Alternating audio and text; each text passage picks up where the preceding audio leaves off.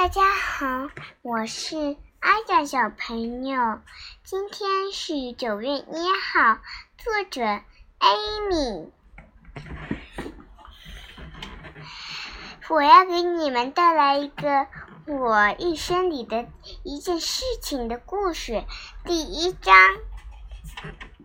快递员。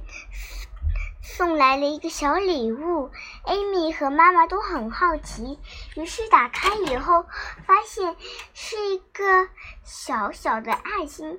他们两个不知道是谁寄来的，看了一下，原来是小雨妹妹寄来的，是艾酱的好朋友。艾酱就在微信里说。谢谢你，小雨，我很喜欢这颗心。